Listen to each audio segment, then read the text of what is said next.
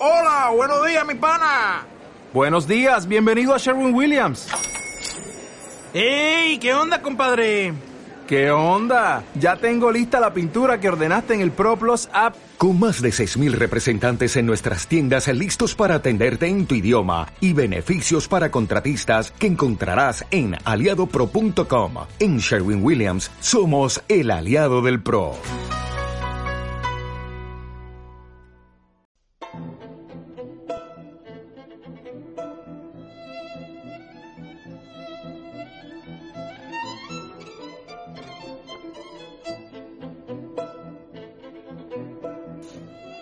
El Anacronópete de Enrique Gaspar. Ilustraciones de Francesc Gómez Soler. Capítulo 13. La Europa del siglo XIX ante la China del siglo III. El espectáculo de tantas maravillas acumuladas no pudo menos de sacar de su estupor a Clara y a Juanita, especialmente a la última, que, si bien no logró reconquistar su buen humor, empezó a hacer uso de la palabra. Oiga usted, preguntó dirigiéndose a su amo, pues no dicen que los chinos llevan coleta. ¿Cómo es que estos son rabones? Porque los celestiales, le contestó don Sidulfo, conservaron su integridad capilar hasta el siglo XVII, en que, vencidos por los tártaros manchures, estos les obligaron a dejarse crecer en la cabeza un como rabo de perro en señal de esclavitud. Me lo estudiaré, dijo gravemente la de Pinto, sentándose a una indicación del calado. Terminado el ritual de las salutaciones, el emperador interrogó a los viajeros acerca de su origen y del objeto que los conducía a su presencia. A lo que Benjamín respondió que eran habitantes de la región occidental, que vivían en una época mil seiscientos años posterior a la suya y que, poseedores del secreto de retrogradar en los siglos, acudían a Honan para inquirir el principio de la inmortalidad predicado por los Tao She y poder, perfeccionándolo, abrir al hombre las puertas del porvenir como ya le tenían abiertas las del pasado. Ti cruzó con su valido una mirada de inteligencia. Para ellos era indudable que los excursionistas pertenecían a la secta derrotada de los embaucadores que con tan inverosímiles relatos trataban sin duda de alucinar a la corte y al pueblo para renovar las luchas de los gorros amarillos. Su sentencia de muerte estaba tácitamente dictada desde aquel instante, si bien el arrobamiento con que contemplaba las facciones de ambas doncellas parecía presagiar en su favor una conmutación de la pena capital. ¿Y qué pruebas podéis aducir que nos den testimonio de vuestra veracidad? Adujo el monarca a fin de conocer los subterfugios de que los impostores pensaban servirse para cohonestar sus afirmaciones. Señor, repuso Benjamín, tarea fácil ha de sernos la de convencer a vuestra majestad con sólo presentarle alguna pequeña muestra de los progresos operados por la civilización en los dieciséis siglos que nos separan y de que tan buen uso puede hacer el imperio, ya apropiándose los realizados en otras naciones, o ya anteponiéndose en su descubrimiento a los que, en centurias muy posteriores a la que atravesamos, llevó a cabo la China. En efecto, dijo Gentil con una sonrisa de incredulidad, si la cosa es como aseguras, bien merece tomarse en cuenta. Haznos admirar esas maravillas de la civilización. Benjamín no se hizo repetir la orden, y, echando mano a un saquito de noche que a prevención llevaba provisto de multitud de zarandajas, empezó a vaciarlo con el orgullo de un hijo del siglo XIX que, engreído con las conquistas de su época, cree poder burlarse impunemente de sus antecesores, a quienes, después de todo, debe la base de unos conocimientos que él no ha hecho las más veces sino perfeccionar. Aquí tenéis, dijo exhibiéndolo con paternal solicitud. Un vaso de bronce, imitación de ánfora griega, sustancia fusible desconocida en vuestro imperio, cuyas aplicaciones os será grato saber. Poco a poco, replicó el emperador cortándole el discurso y llevando a Benjamín a una puerta ante cuyas antas se erguían dos colosales jarrones del mismo metal. ¿Cómo? preguntó el políglota aturdido. No solo tenéis idea de la fusión, sino que sabéis aplicarla a trabajos artísticos monumentales. Gentil no pudo reprimir una carcajada.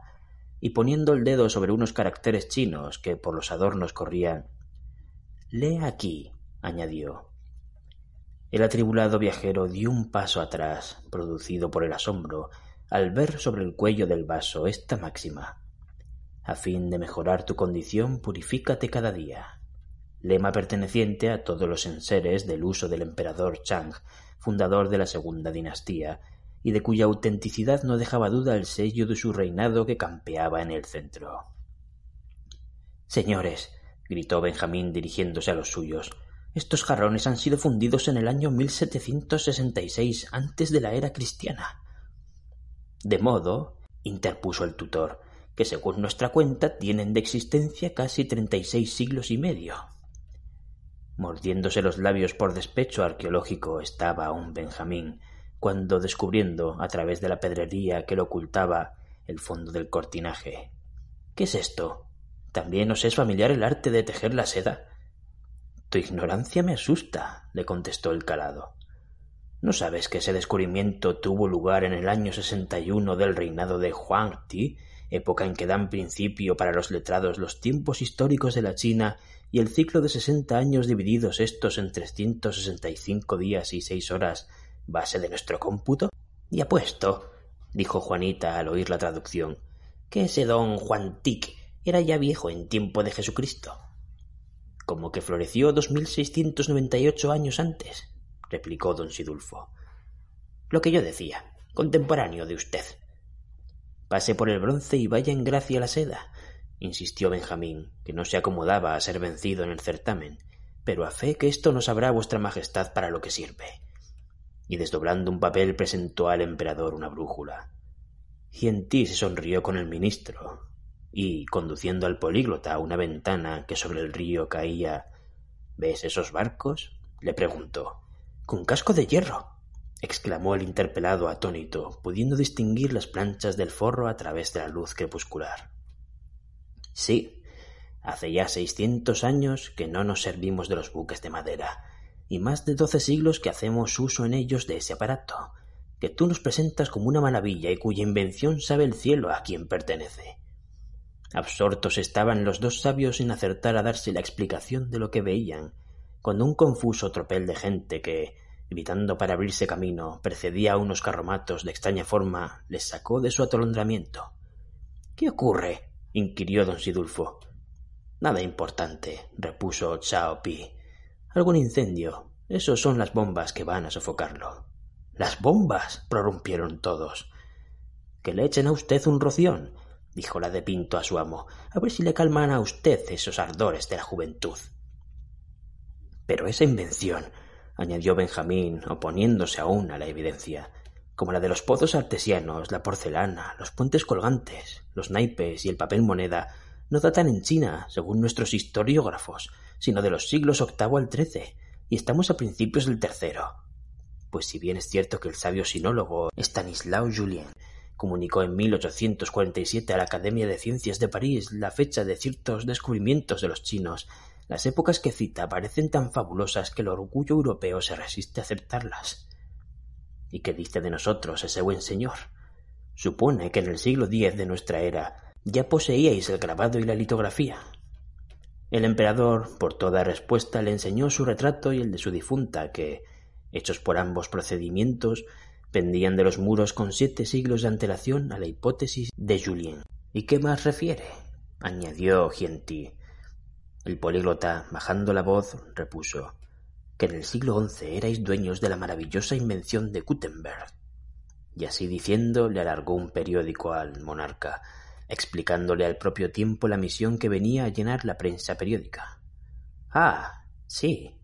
Mi predecesor trató de permitir la publicación de una gaceta con el fin de que todos sus vasallos pudieran convertirse en censores de los abusos del poder. Pero en vez de utilizarla ellos como instrumento de censura, la convirtieron en palenque de diatribas e insultos, y fue preciso derogar la autorización y limitar el permiso de imprimir a la publicación de nuestros libros sagrados. E hizo ver a los viajeros un ejemplar de los apotegmas de Confucio que, ricamente encuadernado, yacía sobre un velador. Los dos sabios abalanzaron a él con hidrofobia bibliómana, pero las sombras de la noche eran ya tan espesas que no lo hubieron podido examinar si Pi dando la orden de encender las luces, no hubiera mandado entrar a unos esclavos con unas esponjas empapadas en cierta sustancia inflamable. Llenaron de claridad el recinto con solo aplicar la llama a unos mecheros salientes en el muro. ¡Gas! fue el grito unánime. Sí, gas, dijo tranquilamente el emperador. ¿Pero de dónde lo extraen? Del seno de la tierra, de las materias fecales, cuyas emanaciones conducen a donde queremos merced a unos tubos subterráneos. Eso también lo dice Julien, pero se lo atribuye al siglo VIII. No os admire, señor, nuestra extrañeza, pues aunque teníamos vagos indicios de vuestros adelantos, son estos tales y tan en abierta contradicción con la decadencia y el atraso de la China del siglo XIX que no nos atrevíamos a dar crédito a la civilización del pasado por el estacionamiento y hasta retroceso del presente. Todas las naciones que alcanzan un gran desenvolvimiento suelen ver desaparecer su grandeza, que utilizan otros estados nacientes, arguyó Gientí, no creyendo prudente, en razón de los planes que abrigaba, decir a los viajeros que eran unos impostores vulgares que querían hacer pasar por prodigios de supuestas edades futuras las nociones más rudimentarias de la ciencia practicada a la sazón. De modo que habrá que tomar por artículo de fe el aserto de Julien que, con la tinta y el papel de trapo, coloca la pólvora entre los descubrimientos del siglo segundo anterior a Jesucristo? ¿La pólvora? Sí, esa composición de setenta y cinco partes de sal de nitro con quince y media de carbón y nueve y media de azufre, atribuida en la Edad Media al monje alemán Schwartz, y que el sinólogo en cuestión cree que fue introducida en Europa, de la China, donde el nitrato de potasa lo da ya preparado la naturaleza. Como no te refieras a los cañones, no sé qué quieres decir. A ver si es esto. Y tomando el emperador de una panoplia una flecha embadurnada de un polvo negro, que no era otra cosa sino pólvora, a cuyo extremo inferior había un cohete amarrado, prendió fuego a la corta mecha que de éste pendía, apoyó el reilete en la cuerda del arco, y disparándolo por la ventana se incendió en el espacio como una lengua de fuego, acrecentando su marcha con la nueva fuerza impulsiva que le prestaba la explosión del petardo en la atmósfera. El monje alemán quedó relegado desde aquel momento a la categoría de los seres fabulosos. No dudo, prosiguió Gentil, que todos estos procedimientos se perfeccionarán con la marcha de los siglos, pero ya veis que esencialmente no podéis enseñarnos nada nuevo, y la prueba es que venís a nuestros dominios en busca del secreto de la inmortalidad que se tiene por dogma ante los sectarios de los espíritus del celeste imperio. Pues bien, no quiero que vuestro viaje sea infructuoso. Yo os descubriré ese arcano con una condición. ¿Cuál? Ayer he perdido a la emperatriz, mi compañera. Las leyes me autorizan a tomar nueva esposa transcurridas que sean las cuarenta y ocho horas del luto nacional.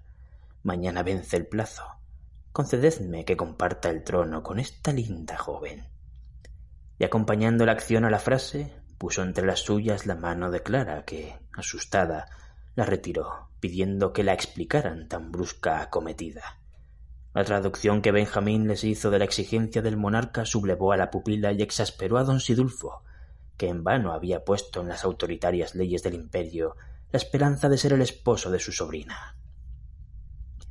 Dígale usted que no se ha hecho la miel para la boca del asno, argumentaba la Maritornes y todos, menos el políglota, se disponían a protestar tumultuosamente cuando la idea de poder perder la vida si se obstinaban en rehusar sugirió a don Sidulfo un plan conciliador.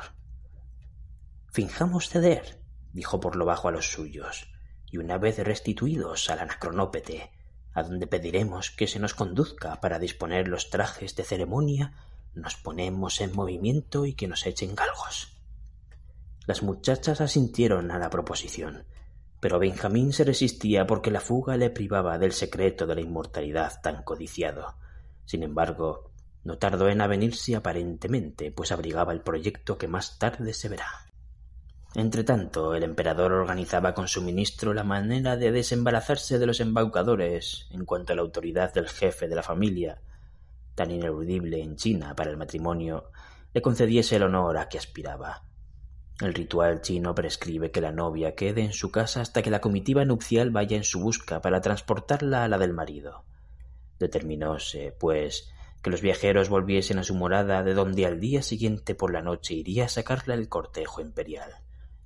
Despidiéronse todos de Gientí y de su ministro, y, acompañados de una guardia de honor para custodiar exteriormente el anacronópete y de multitud de esclavos cargados de provisiones y presentes, se encaminaron los anacronóbatas al vehículo cuya puerta abrió Benjamín entrando en él el primero.